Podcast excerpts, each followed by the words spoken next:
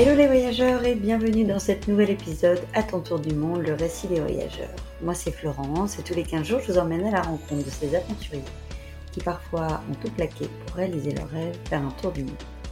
Aujourd'hui c'est un numéro un peu spécial, un épisode bonus où j'ai eu la chance d'interviewer Nicolas, le fondateur du site À Contresens, le site incontournable pour planifier son voyage. Avec Nicolas, on va aborder plusieurs sujets clés tels que la prise de décision, le calcul du budget, l'itinéraire, le choix des logements et les meilleurs outils pour tout planifier. Si vous aussi vous souhaitez réaliser ce rêve, vous ne savez pas par où commencer, alors cet épisode est pour vous. Bonne écoute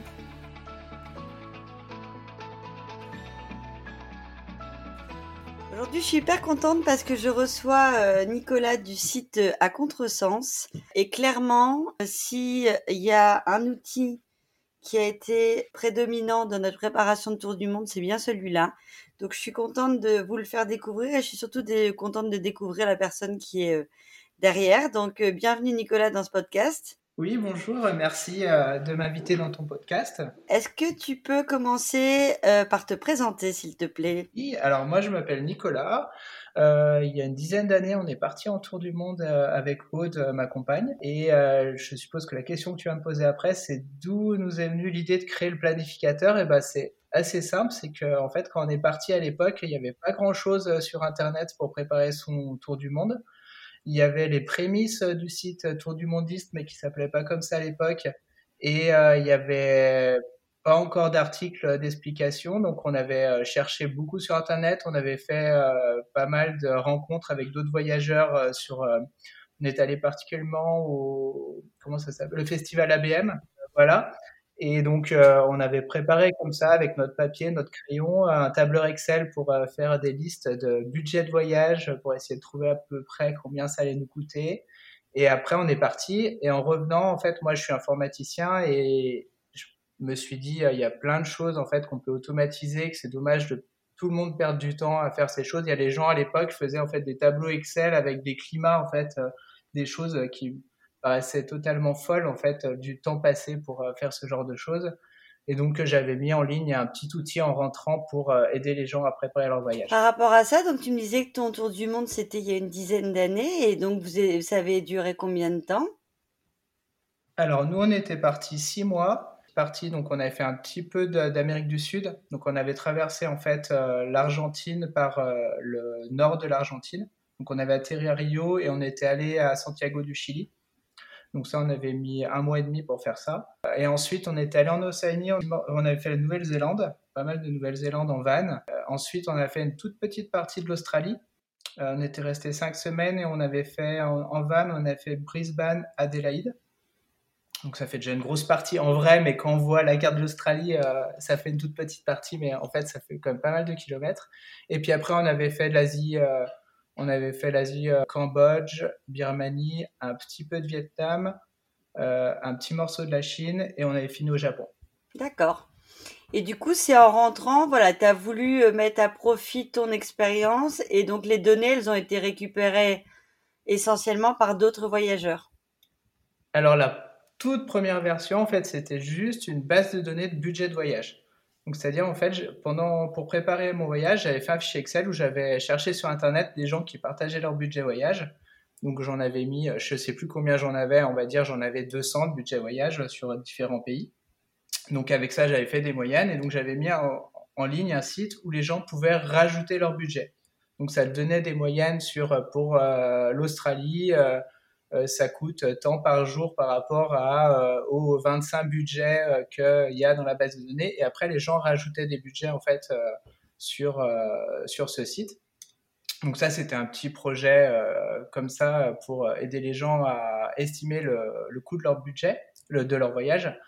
Et ensuite, bah forcément, après, ils m'ont demandé, les gens, bah, comment on fait maintenant qu'on arrive à estimer le coût de notre voyage, comment on fait pour organiser les pays? Euh, le climat, en fait, parce que la deuxième question quand on prépare un tour du monde, c'est euh, d'abord bah, combien ça va me coûter, euh, parce que c'est quand même le nerf de la guerre. Et ensuite, c'est comment je vais faire pour organiser les pays en fonction de quand je vais partir. Parce que forcément, quand on part longtemps, Euh, on n'a pas envie d'avoir l'hiver, euh, en fait, euh, tout le long de notre voyage. On essaye au maximum d'avoir le beau temps pour profiter du voyage. Et donc ça, c'était la deuxième évolution. Et puis à ce moment-là où vraiment c'est devenu ce que c'est aujourd'hui. Alors, on va exactement rentrer donc dans, dans le vif du sujet. C'est tout à fait ça. C'est que là, on va vraiment sur le site à contresens, c'est une mine d'or parce que étape par étape, euh, on va nous aider à, préparer notre tour du monde, mais justement, avant de le faire entre guillemets par euh, chapitre, on va commencer sur une fois qu'on a décidé, on se lance, on va réaliser ce, rêve un peu fou. Selon toi, quelle est la première étape pour faire une bonne préparation? Quelle est la première étape? Alors la première étape, c'est comme tu viens de le dire, de décider de partir. Ça, c'est le, premier point. Et, finalement, une fois qu'on a décidé, euh, on a dit je veux partir, c'est ce que je veux faire, en fait, tout découle assez euh, simplement. Donc, la première chose, bah, forcément, c'est de savoir où on a envie d'aller. Euh, donc, c'est-à-dire les pays qu'on va visiter ou les régions qu'on va visiter. pour ça, ça, ça, va dépendre aussi en fonction si on part avec quelqu'un ou pas. Donc, euh, ce qu'on n'aura pas forcément les mêmes envies. Euh, donc, euh, ce qui est intéressant, en tout cas nous, comme on avait fait, c'est qu'on avait fait chacun nos listes en fait séparées, puis après on les avait confrontées pour voir s'il y avait des choses qui qui pouvaient être incompatibles ou toutes les choses qui étaient compatibles. Et puis après, une fois qu'on a une liste, on va dire grossière de tous les endroits qu'on aimerait visiter, bah là on va le on va le confronter un peu à plusieurs choses. D'abord, est-ce que c'est possible d'organiser tous les pays pour que euh, on n'ait pas, comme je disais tout à l'heure, l'hiver tout le temps. Euh, parce que euh, il y a certains, si on fait que des pays, par exemple dans l'hémisphère sud, bah, il y a un moment où on va, ça sera l'hiver et peut-être ça sera compliqué parce qu'il il fera froid ou ça sera, on sera tout le temps dans la mousson, des choses comme ça. Et ensuite, la deuxième partie, c'est une fois qu'on a notre liste de, pays, bah, si par exemple on n'a que des pays qui sont chers, si on veut faire les États-Unis, l'Australie, le Japon, la Nouvelle-Zélande, et ben forcément le budget va exploser. Et donc, euh, en général, quand on fait un grand voyage, on essaye de faire des pays qui sont chers et des pays qui sont pas chers pour que c'est un peu sa balance, pour que ça ne coûte pas euh, non plus. Alors après, ça dépend aussi du budget qu'on a. Hein. Il y a certaines personnes qui ont beaucoup, euh, qui ont de gros budgets, mais souvent, on va dire que les gens qui partent en tour du monde, ils ont des budgets qui sont pas forcément non plus extensibles. donc, on, va, on essaye comme ça de jouer avec les les pays riches et chers. Par exemple, nous, on aurait bien aimé aller aux États-Unis, mais vu qu'on allait déjà en Australie, Nouvelle-Zélande, qui sont des pays très très chers, eh ben, on avait décidé bah, de plutôt aller en Asie pour euh, un peu balancer avec. Donc c'est ça. Si, si, je résume, donc première partie, bien entendu, c'est le go. La on teste sa motivation et on regarde avec qui on part parce que partir à deux et partir en famille, c'est déjà complètement différent. Deuxième partie, donc on définit avec enfant ou pas euh, chacun les pays qu'on veut faire et de là on, peut les rentrer au fur et à mesure et de là on repère si c'est la bonne saison Tout à fait. Alors le site comment ça fonctionne? L'idée c'est que ça soit facile à faire. Donc en fait on va rentrer les pays euh, qu'on veut visiter. Alors on va rentrer les villes en fait plutôt parce qu'on ne peut pas rentrer un pays directement. Donc on va rentrer les villes. Euh, en gros, les grosses villes. Donc, quand on ne sait pas trop où on va aller, d'abord, on met euh, les villes principales du pays. Donc là, ça va nous dire en fait par rapport à quand on, on veut partir, ça va nous dire bah voilà, là c'est la bonne saison pour tel pays, pour tel pays c'est pas la bonne saison. Par contre, on se rend comme c'est très graphique, on se rend compte que si on les inverse, bah on tombe dans la bonne saison, elle est dans la bonne saison. Donc ça nous permet comme ça d'organiser les pays euh, en fonction du climat. Et ensuite, par rapport au, pays et par rapport au nombre de jours qu'on aimerait rester euh, dedans, ça nous fait une estimation en fait du budget. C'est-à-dire que par exemple, si on dit qu'on veut rester un mois aux États-Unis, euh, deux mois au Cambodge, un mois en Australie, et eh ben ça va nous dire bah, par rapport aux autres voyageurs, si vous restez tant, aussi longtemps dans ces pays, ça va vous coûter telle somme en fait. Et après, on peut affiner oui, et après on peut affiner parce qu'en fait, donc a, il commence à avoir vraiment beaucoup de budget sur le site. On peut aussi affiner par rapport à son mode de voyage, c'est-à-dire qu'on peut regarder, aller plus finement sur les fiches que j'appelle budget. Donc c'est des fiches en fait où il y a tous les budgets qui ont été saisis par les voyageurs. Et on a des moyennes qui sont par euh, mode de voyage, c'est-à-dire est-ce que c'était des gens qui étaient plutôt backpackers, est-ce que c'était des gens qui étaient en famille, est-ce que c'était des gens qui souhaitaient en solo. Euh, est-ce que c'est des gens qui voyageaient à vélo Est-ce que c'est des gens qui voyageaient en camping-car Et donc ça permet comme ça d'avoir une idée plus précise de par rapport à son mode de voyage combien ça va nous coûter.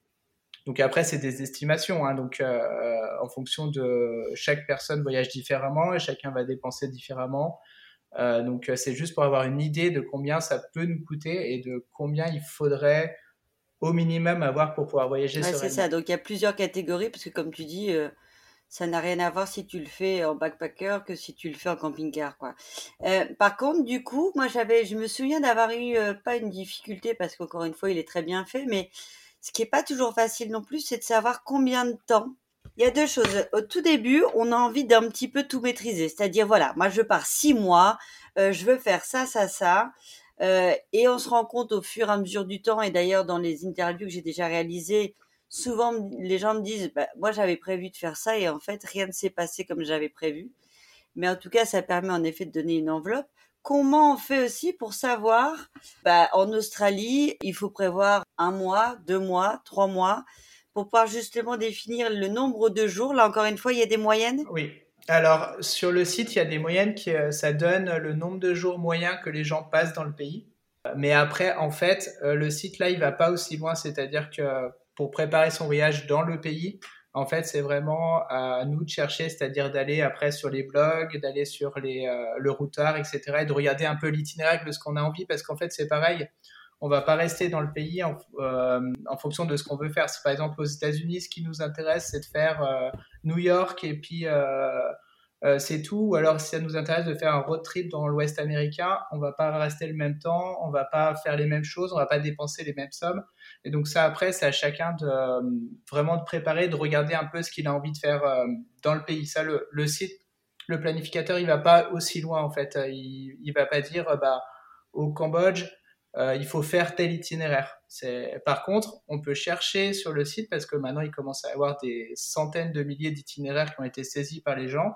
Donc il y a un moteur de recherche et on peut chercher des itinéraires de gens qui ont fait des voyages comme nous, donc euh, soit en tour du monde, soit en voyage, on va dire plus euh, classique, on va dire. Ils sont partis deux semaines au Cambodge et on peut voir ce qu'ils ont fait en fait comme itinéraire. Mais c'est ça qui est génial, c'est qu'en fait, le site, au départ, on a l'impression qu'il s'adresse qu'à des tours du mondiste, mais pas du tout. Ça veut dire que si demain, quelqu'un veut partir ne serait-ce qu'un mois dans un pays, tu vas pouvoir déjà aussi lui permettre d'établir et le budget et un certain bah, itinéraire. tout à fait. Et puis aujourd'hui, en fait, les gens, au début, donc clairement, le site était fait pour les gens qui partent en voyage en long cours parce que bah, c'était la problématique que je voulais euh, régler, en fait, aider les gens qui partent en voyage longtemps à préparer ce type de voyage. Mais aujourd'hui, euh, il y a, je pense que c'est moitié-moitié. Maintenant, il y a moitié de gens qui arrivent parce qu'ils veulent faire un tour du monde et parce que ils ont trouvé le site euh, sur d'autres sites où on leur en a parlé, d'autres voyageurs qui sont déjà parlé leur a dit bah, c'est ici qu'il faudrait aller pour euh, t'aider à préparer. Et maintenant, il y a plein d'autres personnes qui font des road trips et qui l'utilisent pour faire du road trip un peu de partout, États-Unis, France, Europe. C'est génial. Ça va être une moyenne, mais euh, il y a tellement de gens euh, qui m'ont posé que je voudrais quand même euh, que tu puisses y répondre aussi. Quand on dit un tour du monde, tout le monde m'a dit waouh, mais c'est super cher. Ça coûte combien? Alors, ça coûte combien? Il y a des moyennes qui ont été faites par un site qui est génial aussi. C'est le deuxième site à visiter en fait quand on prépare un voyage. S'appelle Tour du Mondiste. Donc c'est pareil, c'est euh, c'est des amis qui sont partis en tour du monde et euh, qui ont après qui ont fait un site pour aider les gens à préparer leur voyage tour du monde. Et donc eux, ils ont des études vraiment très poussées sur euh, combien ça coûte un tour du monde. Donc selon leur site, la moyenne pour un an de voyage, c'est 15 000 euros par personne. Et donc après, eh ben en fonction, c'est comme on disait tout à l'heure, c'est en fonction du mode de voyage, de comment on va voyager, de, avec qui on va voyager, ça va changer un petit peu le budget, mais l'enveloppe globale, c'est ça. Après, maintenant, aujourd'hui, euh, il y a de plus en plus de monde qui, qui, me font des retours comme quoi les prix ont augmenté un peu comme euh, dans la vie de tous les jours actuellement.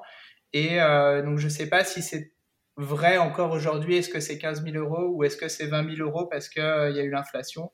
Mais de plus en plus de gens me disent quand même que ça coûte de plus en plus cher de voyager dans les pays. Il y a une grosse une grosse inflation dans, dans, plein de pays, en Argentine. Euh. Quelle est la, la, la, plus grosse tendance en termes de mode de voyage? Est-ce que c'est plutôt justement euh, toujours le backpacker qui est le plus en vogue?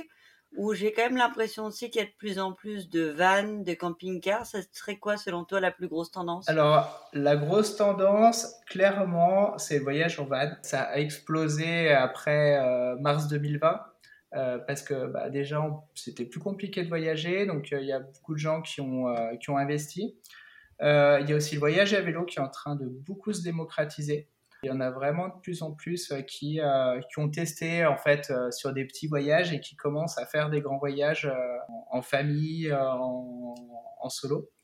mais il y a quand même beaucoup encore de voyages en, backpack. Mais les gens essayent maintenant d'utiliser le moins possible l'avion. Enfin, il y a vraiment, j'ai l'impression que tout le monde en a pris conscience que l'avion, c'était quand même un problème dans ce type de voyage. De plus en plus, ils essayent quand même de prendre de moins en moins de vols. Je sais que quand nous on est parti, c'était la grosse mode des billets d'avion autour du monde, comme on disait, c'est-à-dire que c'était des agences de voyage spécialisées qui vendaient, euh, on va dire, un pack de billets d'avion. Et ça, j'ai l'impression que c'est un petit peu moins la mode, que les gens, ils prennent les grands vols et puis après, sur place, vraiment, ils essayent de, de faire en transport locaux et de se déplacer comme ça, même entre les pays, d'essayer de, moins possible de prendre euh, de prendre l'avion. Je pense que tu as raison. Il y a, il y a, hum, deux choses qui sont dues à cela. Il y a que la partie, en effet, un peu écolo, de se rendre compte que prendre 50 vols dans un an, ça laisse une empreinte assez forte. Mais il y a aussi le fait, j'ai l'impression que les voyageurs ont de plus en plus envie d'avoir une liberté et qu'un billet tour du monde, bah on ne peut pas tout faire. On peut aller dans un sens, mais on peut pas revenir en arrière. Il y a quand même des dates qui sont prédéfinies, même si elles sont modifiables. Euh, et que euh, les gens ont envie maintenant de dire je vais le faire en fonction de mes envies pour me laisser une totale liberté. Oui, clairement, oui. Et puis je pense que par rapport à il y a quelques années, c'est que maintenant on en voit de plus en plus de gens qui partent en voyage comme ça euh, sur les réseaux sociaux, tout ça. Avant, ça n'existait pas en fait. On voyait pas. On avait quelques blogs en fait. On trouvait quelques blogs sur Internet de gens qui on avait l'impression d'être unique quand on partait en tour du monde. Et aujourd'hui, on a l'impression que c'est un peu le tout le monde le fait, même si c'est pas vrai, hein, parce que finalement sur le, non mais je veux dire finalement sur le nombre, donc ils ont besoin de plus en plus de liberté. Que maintenant en fait on a l'impression d'être, euh, de, de, de, plus être unique, que tout le monde le fait un peu des voyages au long cours comme ça, alors qu'avant c'était euh, c'était c'était pas du tout pareil et donc on voit que c'est facile aussi de se déplacer entre les pays que en fait euh, l'information elle est tellement facile à avoir limite, euh, on est dans un pays, on met un message sur les réseaux sociaux, il y a quelqu'un qui nous répond, alors qu'avant c'était vraiment euh, sur place. Euh, comment je vais faire J'en sais rien. Je, me rappelle d'une anecdote, c'est pour sur la Grande Muraille de Chine, on voulait aller la voir, mais impossible de savoir où c'est que c'était la meilleure manière de la voir. On voulait pas aller sur un endroit où il y avait plein de monde à la chinoise, où c'était la foule, etc. Et en fait, dans un, dans un café, on avait vu une affiche qu'on avait pris en photo, un, truc euh, qui avait l'air vraiment bizarre et que finalement on s'est dit bah tiens on va appeler, on verra bien ce que ça fait. Et donc on avait appelé, donc il y avait un, mec euh, qui organisait euh, comme ça, il avait un partenariat avec une, on va pas dire une auberge, on va dire une personne qui avait une maison au pied de la muraille à un endroit en fait qui était en, rénovation. Et donc on pouvait accéder comme ça en fait un peu en pirate on va dire. Et, euh, et, donc on l'avait appelé, on, nous avait fait prendre un taxi, aller je sais pas où, euh, ça avait duré euh, des heures pour nous emmener. Après le mec était venu nous chercher à un autre endroit. Et donc finalement ça, on avait fait une expérience comme ça qui était euh, assez rigolote parce que en gros on avait dormi au pied de la muraille et puis le matin avant que les gardes arrivent, on pouvait en fait aller sur la muraille et puis après et puis après on avait marché pendant toute la matinée et puis à la fin il était venu nous chercher à la fin à la sortie qui était l'entrée officielle de la muraille de, de Chine, enfin la partie, la section euh, où on était. Et, euh, et c'est vrai qu'après, on en avait parlé sur Internet, sur notre blog.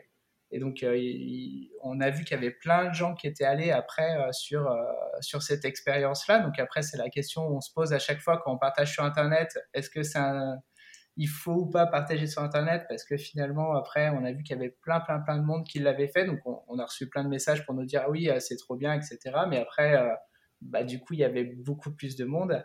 Euh, mais tout ça pour dire que quand tu dis ils, veulent aller être libres plus simplement, etc., je pense que c'est aussi que maintenant, c'est plus facile d'avoir l'information et de se rendre compte en fait que c'est facile de faire les choses c'est exactement ça. C'est qu'au tout départ, tu as l'impression que tu es un peu fou quand tu prends ce genre de décision. Autour de toi, en plus, tu es souvent un peu le seul à, le faire. Et une fois que tu rentres là-dedans, tu rentres dans cette communauté de tour du mondiste et qui comme tu dis, tu as l'impression qu'en fait c'est d'un banal, peut-être pas exagéré, mais c'est presque ça. Et il y a une communauté qui est quand même très forte. Et moi, ce que j'ai trouvé aussi génial, c'est que du coup, euh, il n'y a pas du tout, même si tu viens rechercher aussi le fait de, déconnecter, mais il n'y a pas du tout de solitude euh, parce que euh, limite, tu mets maintenant dans des, sur Facebook, tu as des groupes de voyageurs où tu mets je serai à tel endroit cette semaine-là, y a-t-il d'autres familles? Moi, j'ai fait des restos avec cinq familles de tour du mondiste. on était à Sucré, là, en Bolivie, et on s'est tous retrouvés au même endroit, au même moment grâce aux réseaux sociaux. Donc à la fois c'est euh, ça paraît fou, mais en fait ça devient de plus en plus facile et on a de plus en plus d'outils surtout. Oui, tout à fait.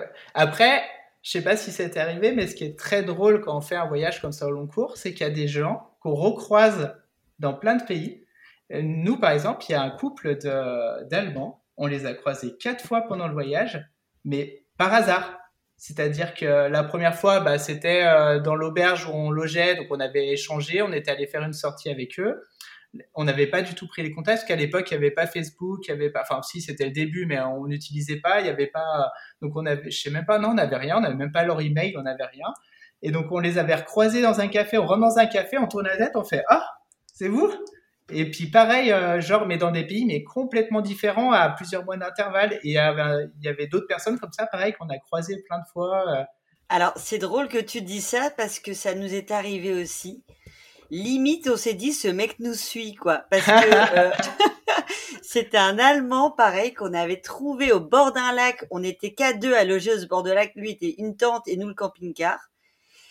Et on l'a retrouvé trois fois, mais dans des pays complètement différents. Euh, alors après, il se trouve que c'est presque devenu un pote, hein, parce qu'à force de se croiser, on s'est dit, il y a une alchimie qui doit... Enfin, c'est tellement fou que l'univers nous réunisse comme ça à plusieurs moments sur la planète. Euh, qu'on a gardé contact, mais au départ pas du tout. Alors c'est vrai que peut-être qu'après il y a quand même des pays euh, qui sont euh, plus populaires que d'autres, mais la probabilité pour se retrouver au même endroit, au même moment, c'est dingo. Donc c'est très drôle que ça te soit arrivé également. Mais après, c'est là où on se rend compte que finalement, on fait tous un peu pareil. C'est-à-dire qu'en fait, on fait un peu les mêmes pays et dans les pays, on fait un peu les mêmes endroits en fait. Donc, en fait, quand on voyage au long cours comme ça, on croise plein de monde et on est, comme tu disais, la solitude. En fait, on n'est jamais vraiment seul. On arrive toujours à rencontrer des gens, à, parce qu'en fait, on est tous. Et puis c'était assez drôle, nous, quand on était, je sais pas si ça vous l'avez fait aussi, on, on, arrivait à savoir quand c'était les vacances des Français aussi, parce qu'il y a des moments où il y avait des vagues de Français où on rencontrait plein de Français, puis d'autres moments où on rencontrait presque pas de Français euh, dans les pays. Euh. Même si au bout du compte, on a été très très très souvent euh, tout seul dans, dans, dans le lieu parce que et comme tu dis quand tu entends parler français, tu dis ah là c'est ouais, des tours exactement, ouais. Donc c'est drôle. Euh, on a vu la partie budget en mettant du coup une fourchette quand même euh, assez large, mais donc en tout cas j'encourage encore une fois les auditeurs à aller plutôt sur ton site pour bien calculer en fonction de leur mode de, voyage et avec le nombre de gens euh, l'itinéraire, donc plutôt en fonction de ses envies, mais forcément aussi en fonction des saisons et des budgets. Tout à fait. La troisième partie, c'est ah, je peux rajouter quelque chose. Les itinéraires aussi, il y a un conseil que, que nous, on, avait, on nous avait donné, que finalement on avait bien suivi, c'est qu'en en fait, on a un réseau, on a tous un réseau. Et en fait, nous, on avait envoyé un mail à tous nos potes, toutes nos connaissances en disant, est-ce que vous connaissez des gens dans les pays où on va? Et en fait, il y a plein d'amis qui nous avaient donné des contacts. Et, euh, et on s'est fait héberger par plein de gens qui, qui était qu'on connaissait pas directement, mais qui était à, on va dire, à un, euh, à une connaissance ou deux connaissances près.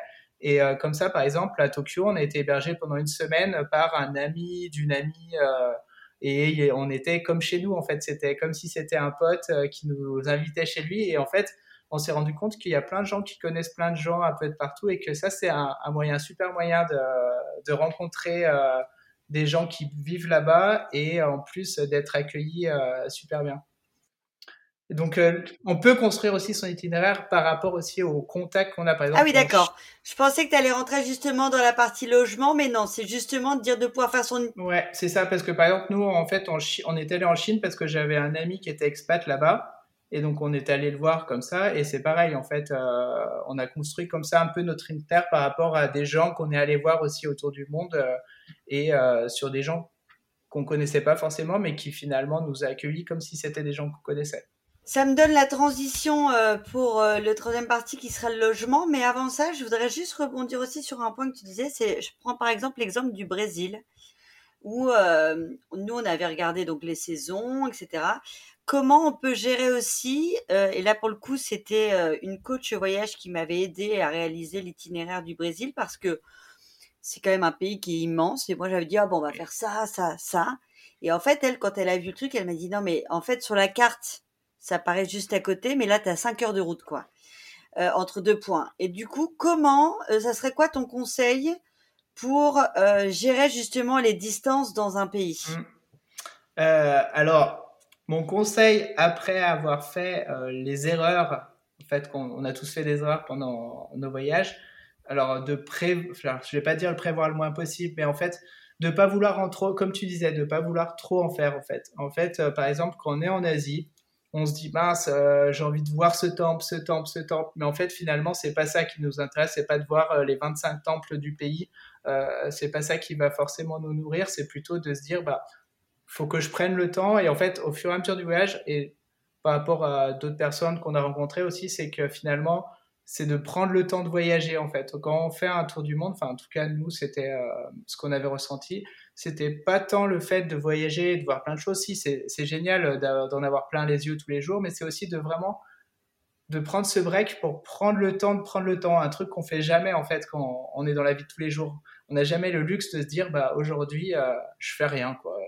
Je, je, prends mon temps et de ne pas forcément voir forcément ce qu'on va faire exactement euh, le lendemain. Donc quand tu parlais du Brésil qui est énorme, nous on a fait la même heure au Vietnam en fait. On s'était pas rendu compte que bah, en fait c'est super grand et donc, euh, on devait, on, on était arrivé, on avait, on était arrivé du Cambodge et puis on devait aller tout en haut pour prendre un avion euh, pour aller en Birmanie. Et on n'avait pas prévu assez de temps. Et c'est la partie, par exemple, du voyage qu'on a le moins aimé parce qu'en fait, on a un peu couru, en fait. Et, euh, et donc, quand on prépare son voyage, je pense que ce qui est important, c'est de ne pas vouloir trop en faire et de se laisser quand même les, des marge euh, plus ou moins importante pour pouvoir, euh, comme tu disais, parce qu'on va rencontrer des gens qui vont nous dire Ah, moi j'ai fait ça, c'était génial. Et en fait, si on a déjà tout prévu, bah, c'est difficile de se dire Ah, bah mince, attends, comment je vais faire pour rester trois jours ici alors que j'ai déjà réservé, euh, par exemple, un logement, comme tu parlais des logements, une semaine après. C'est un conseil super précieux. Je pense qu'en effet, s'il y a une chose à retenir pour réussir son tour du monde, c'est vraiment ça. Euh, dans l'itinéraire, se laisser beaucoup de temps et puis à la rigueur, même quitte à faire des changements en cours de route, parce que sinon on passe à côté de plein de choses et on va passer aussi à côté de certaines rencontres. Alors que les rencontres, pareil, c'est la plus grosse richesse du, voyage. Donc, euh, je suis totalement d'accord avec toi. C'est se laisser euh, beaucoup d'imprévus et pour pouvoir toucher le luxe de ne pas euh, être pris par le temps, de ne plus avoir de montre et de dire je fais ce que je veux quand je veux. Et c'est ce qui est le plus difficile, je pense que tu vas être d'accord, le plus difficile de, de laisser quand on rentre, c'est cette euh, notion-là, quoi, cette notion de temps où on est obligé quand on reprend un boulot et quand on rentre en France de se réadapter. Et c'est cette grande richesse d'avoir le temps. Par rapport au logement, ça serait quoi tes, euh, tes conseils justement? Donc, le meilleur, c'est d'avoir des amis sur place. Oui, tout à fait. Ça, c'est idéal pour le budget et pour, euh, pour aussi les rencontres. Mais si on ne connaît personne dans le voyage, euh, enfin dans le pays, qu'est-ce qu'on peut, comment on choisit ces logements? Est-ce qu'on les choisit à l'avance déjà? Ça dépend quel pays en fait. si par exemple tu veux aller au Japon pendant la période des cerisiers en fleurs dans certaines villes, tu vas être obligé de prévoir un peu si euh, tu veux réussir à te loger à des prix convenables. Donc euh, là, tu vas être obligé de prévoir à l'avance et de quand même euh, le faire. Et, mais sinon, dans la plupart des pays, il n'y a pas forcément besoin de, de prévoir à l'avance parce que, comme tu dis, pour se laisser le temps et pour se laisser la, la liberté de pouvoir changer, euh, la liberté de pouvoir rester euh, trois jours à un endroit où on avait prévu un seul jour parce qu'on a rencontré quelqu'un et on se dit bah tiens j'ai bien envie d'aller faire un trek avec eux parce que c'est sympa. Pour moi on peut pas vraiment réserver ces logements à l'avance. Euh, on peut les réserver quelques jours à l'avance pour être sûr. Enfin, si on a besoin de, ça. Et sinon, par exemple, en Asie, franchement, il y a presque pas besoin de réserver. Il y a tellement de, possibilités euh, là-bas pour, euh, pour se loger qu'en général, on trouve à la dernière minute euh, un endroit parce qu'on a croisé quelqu'un dans le bus qui nous dit Moi, j'ai logé ça, c'était cool. Et on dit Bah oui, allez hop, j'y vais, c'est génial. Enfin, nous, en tout cas, c'est comme ça qu'on fonctionnait. S'il y a besoin de louer un véhicule, là aussi, souvent, il y a quand même besoin de prévoir. C'est une question de budget, souvent, c'est que bah, si on réserve pas à l'avance, on va payer beaucoup plus cher pour, pour louer, par exemple, un van en Australie donc là, ça peut être compliqué. Mais sinon, tout le reste, pour moi, il n'y a pas forcément besoin de prévoir à l'avance, à part s'il y a des fêtes ou des événements euh, aux endroits où on veut aller. Je suis totalement d'accord avec toi, et même si on le fait avec des enfants, parce que c'est vrai qu'on ne prend pas les mêmes risques si on a des enfants ou pas. Dans la majorité des pays, en plus maintenant, il y a tellement d'applications entre Booking, Airbnb, euh, que ça devient d'une facilité déconcertante. Oui, oui, oui, oui c'est vrai que nous, à l'époque, il n'y avait pas du tout les applis. Euh, je me rappelle des fois où on marchait dans la rue pour essayer de trouver notre logement. On arrive, il nous dit non, on n'a pas de place. Ah mince, faut faire encore 5 minutes de marche. Euh, mais c'est vrai qu'aujourd'hui, euh, c'est vrai qu'avec un booking ou un, truc, on peut, on a la, facilité de, se dire, euh, au pire, je peux réserver très facilement si. Je rebondis par rapport à ça, par rapport aux applis, parce que je ne sais pas d'ailleurs si vous l'avez mis sur le site, mais moi je me souviens à l'époque d'avoir lu un article qui reprenait justement euh, l'ensemble des applis euh, qui pouvaient aider la vie des voyageurs euh, justement à trouver par exemple un taxi au Brésil parce que ça sera pas la même appli qu'au Pérou. Est-ce que ça te parle? Alors nous sur la contresens on l'a pas ça. Par contre sur Tour du Mondiste je pense qu'on peut trouver son, son bonheur sur ce genre d'informations. Euh, on peut en parler quand même rapidement parce que a priori tu conseilles les deux sites, hein, Tour du Mondiste et à Contresens. C'est quoi la grosse différence entre les deux du coup? Vous c'est plutôt pour la planification? En fait c'est deux, on va dire que c'est deux choses complémentaires. Euh, Tour du Mondiste c'est vraiment une bible en fait où dessus on va trouver plein de dossiers pour savoir quelle carte bancaire par exemple il faut prendre pour voyager sans frais. Quelle, quelle, assurance voyage, quel type de billet d'avion, comment les gens ils ont fait. Donc il y a beaucoup de dossiers en fait pour aider sur vraiment la planification du voyage. Et en fait, euh, le planificateur, c'est vraiment un outil d'aide à la planification. Donc, c'est-à-dire que c'est un peu le gestionnaire de projet de voyage, on va dire, euh, quand on prépare euh, son voyage. Donc, dessus, on va mettre toutes ces informations. On va pouvoir, donc, comme tu disais, je ne sais pas si tu as vu, il y a une nouvelle version du site, en fait, qui vient d'être mise en ligne là au début du mois dernier. Donc, dans cette nouvelle version, on peut saisir aussi ses réservations. Donc, c'est-à-dire que là, on peut saisir euh, si par exemple on a réservé euh, un van, si on a réservé une location de voiture, euh, des hébergements spécifiques, des activités. Donc, au lieu d'avoir plein de mails dans Google qui sont un peu de partout sur plusieurs boîtes mail, en fait, on peut tout mettre sur le site, mettre les documents de voyage, donc les, les validations de réservation, on va pouvoir gérer son budget aussi sur le site, c'est-à-dire que pour faire son suivi du budget pendant le voyage, qui vont être en corrélation avec ses estimations, donc ça va nous dire si on est en dehors de son budget ou pas, donc pour savoir si euh, on dépasse, il faut qu'on fasse un, peu attention sur la ceinture, euh, pas le resto par exemple tous les soirs. Euh, et maintenant, on peut aussi faire du récit de voyage sur le site, c'est-à-dire qu'on va pouvoir mettre ses photos euh, faire un joli carnet de voyage et à partager en fait avec euh, ses proches pour pas avoir besoin en fait de créer un blog en plus euh, de son de son voyage. Ouais, c'est génial parce que nous à l'époque on utilisait Polar Step justement pour pouvoir faire le récit, donc maintenant on peut le faire directement. Tout à fait. Donc là maintenant c'est ça c'est un peu ça ressemble un petit peu à Polar Step, mais sauf que c'est complètement intégré à sa planification de voyage et à son voyage en fait. D'accord. Euh, donc, là, on peut tout faire. Euh, la seule chose qui manque, c'est qu'on ne peut pas encore imprimer son livre photo à la fin. C'est dans le, les prochains développements et, et je t'encourage à le faire parce que c'est vrai que c'est euh, hyper pratique parce qu'après bah, tu as justement à tout classer, c'est génial. Ouais, donc c'est vraiment deux, en tout cas deux outils indispensables, je pense, ces deux sites qui sont comme tu dis très très complémentaires et euh, on a beaucoup de chance de, de, les avoir parce que, euh, comme tu dis, il y a dix ans, ça devait être un peu plus, euh, un peu plus hard. Mais j'aime bien aussi l'idée que c'est un site qui n'est pas dédié qu'autour du mondisme, mais aussi tout simplement à quelqu'un qui veut découvrir un pays un mois, où là, on va forcément toucher une audience un peu plus large. Donc, donc c'est vraiment chouette. On va rentrer dans le dernier point, mais qui, à mon avis, est peut-être le plus important, puisque on a commencé avec la partie budget. Euh, parfois, euh, bah, 15 000, comme tu dis, c'est la moyenne, mais c'est parfois plus, parfois moins. Mais on n'a pas tous cette somme-là de côté. Alors, il y a beaucoup, c'est souvent un des freins les plus importants, c'est de se dire oui, mais nous, on n'a pas les moyens. Alors moi, j'ai vu euh, plein, plein, plein de profils différents. Quels seraient euh, tes conseils pour économiser euh, de manière à faire ce tour du monde et réaliser son rêve? Oui, tout le monde n'a pas 15 000 euros. Après, c'est aussi une histoire de choix, comme on disait. C'est-à-dire que, en fait, nous, par exemple, quand on a préparé notre voyage, on était, Aude, elle était encore étudiante. moi, je commençais juste à travailler. On gagnait pas beaucoup d'argent et en fait, on, on, a mis de côté petit à petit euh, en, fait, on sortant moins, plutôt que d'aller au resto, bah, on invitait les copains à la maison, faire des petits boulots à côté. Moi, donc moi, je suis dans l'informatique, donc je faisais des sites internet en plus pour en fait augmenter un petit peu ses revenus, pour euh, ajouter un peu euh, du beurre dans les épinards pour le projet. Bah c'est ça, c'est c'est d'un petit peu moins consommer. En fait, on se rend compte qu'on dépense pas mal sans faire attention sur des choses, et il y a plein de choses qu'on arrive à, à mettre de côté. Puis après, ben c'est un choix de vie en fait.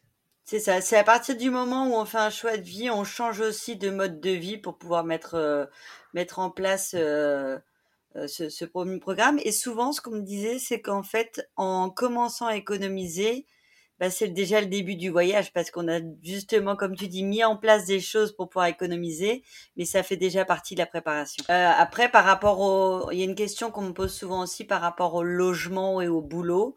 Euh, le logement, ceux qui sont propriétaires souvent mettent en location leur maison. Oui. Et après, au niveau boulot, qu'est-ce que les différents, j'en ai déjà parlé, je pense, mais les différentes options? Les, bah, le boulot, il y a plusieurs options. Il y a soit euh, on décide de démissionner. Si on arrive à avoir une rupture conventionnelle, ça permet qu'en rentre de voyage d'être assuré de, de pouvoir euh, retrouver le travail. Sinon, il y a le congé sabbatique ou le congé sans solde. Euh, par exemple, moi, euh, j'avais demandé un congé sans solde de six mois et euh, il m'avait été accordé. Bon, ce qu'il faut savoir, c'est que quand on rentre de voyage, après, on a tellement changé qu'on n'a pas forcément envie de continuer à travailler où on était parce qu'on va se rendre compte qu'en fait, nous, on est parti à six mois ou un an. Il, va se passer des dizaines de milliers de trucs dans, dans, chacune de nos journées. Et en fait, les personnes qui restent, bah, quand on rentre, on arrive à l'impression qu'on est parti une semaine, il n'y a rien qu'à changer, il y a les mêmes problèmes, les mêmes clients qui ont les mêmes problèmes, les mêmes clients qui râlent. Euh, et c'est assez euh, perturbant. Enfin, en tout cas, moi, ça m'a un peu perturbé. Et puis, les gens, en fait, ils vont poser un petit peu de questions, on va en parler un quart d'heure, une heure, et puis après, en fait, ils passent à autre chose, alors que nous, on est complètement changé, on n'a plus là du tout la même vision des choses. Donc, il faut savoir aussi que euh, que quand on rentre, bah voilà, on n'a pas forcément les mêmes envies, on a forcément changé parce que c'est une expérience unique. Et puis après, Aude, bah, elle était étudiante et elle avait pris une dispo, enfin, elle avait fait un, un, elle pouvait prendre en fait six mois de dispo euh, pour, euh, pour faire. Donc après, il y a plein de solutions pour réussir après à revenir et être tranquille. Euh. Et puis après, il y a ceux qui décident de démissionner, puis de, de prendre un peu d'argent, enfin de mettre de l'argent de côté pour être tranquille quand, quand ils rentrent et avoir le temps de retrouver un travail ou de se réorienter. Ouais, mais en tout cas, tu as raison, il faut pas minimiser le fait de, de changer euh, quand on est rentré. Maintenant, je pense que ça, ça appartient aussi à chaque personnalité. C'est-à-dire qu'il y en a qui ont besoin de, de garder cette liberté totale et d'autres qui ont besoin au contraire d'être rassurés. Puis ça dépend encore une fois si on est tout seul ou s'il y a trois enfants ou quatre ou cinq derrière. C'est pas les mêmes décisions. Et si on a un logement rentrant aussi, si on a, enfin, il y a plein de choses qui font que, en fait, chaque voyage va être unique, chaque voyageur va être unique, chaque projet va être unique. Après, c'est juste, euh, voir en fonction de nous ce qu'on a besoin de, comme tu dis, d'être assuré ou pas, d'être libre ou pas après. Donc euh, c'est à chacun de, trouver le, le, juste milieu dans, euh, dans ses choix et dans les risques qu'il va prendre pour le voyage. Tout à fait. Est-ce que toi, du coup, maintenant, c'est ton job à temps plein, du coup, la gestion de ce site? Oui, alors euh, ça fait donc en gros le projet, euh, ça fait dix ans que j'ai écrit la première ligne euh, du projet en rentrant de Tour du Monde et ça fait à peu près six ans que je vis de ce projet à plein temps. D'accord. Et du coup, on peut aussi, donc forcément, j'invite tout le monde à aller sur le site à contresens, mais est-ce qu'on peut te retrouver aussi à d'autres endroits? J'ai vu que tu avais aussi Instagram. Alors, j'ai euh, des profils sur les réseaux sociaux. Je suis pas très actif euh, parce que c'est pas, comme je disais, euh, j'ai jamais été très habitué en fait à, utiliser ces réseaux. Donc, j'y suis. Je, je travaille, il faut que je travaille dessus pour mettre un peu plus en avant toutes, tous ces réseaux, mais on peut m'y retrouver sur Instagram, sur Facebook, sur Twitter. Ok, est-ce que tu aurais un dernier conseil à donner à ceux qui, ont, qui hésitent encore à passer le, le cap et à, sauter le pas? Que je n'ai rencontré personne qui regrettait d'être parti en tour du monde et donc pour moi c'est l'une des meilleures décisions qu'on ait prises parce que nous ça nous a changé notre manière de voir en fait, c'est-à-dire que on voit plus du tout les, choses pareilles. Euh, par rapport à nos amis qui sont qui n'ont pas forcément fait de voyage, on n'a pas la même vision sur le travail, sur le sens qu'on veut donner au travail, sur le temps qu'on veut donner au travail, à notre famille aussi. Et je pense que c'est le voyage qui nous a changé et fait nous rendre compte de plein de choses en fait qu'on avait envie ou pas envie euh, dans notre vie. Et je pense que c'est une expérience fabuleuse et que tout le monde devrait, euh, ça devrait être obligatoire de faire un, grand voyage pour commencer sa vie ou ou au milieu pour faire un point, un bilan euh. je, partage totalement et j'ai un peu l'impression quand même que la nouvelle génération est encore euh, plus d'accord avec nous parce que ça se fait quand même de plus en plus euh, et, ils ont, et ils ont bien raison. En tout cas, Nicolas, un immense merci. Merci déjà de m'avoir accordé ce temps. je savais que ça allait être précieux en termes de conseils. Euh, en tout cas, merci beaucoup. Et puis forcément, il accompagne tellement dans ce voyage-là que merci beaucoup d'avoir euh, d'avoir créé ça. Eh ben, merci de m'avoir reçu et puis euh, bonne continuation sur les podcasts. Et puis, s'il y a d'autres questions, moi je suis toujours ouvert pour discuter, pour échanger et pour partager comme avec le eh ben, site. c'est adorable. Un grand merci en tout cas.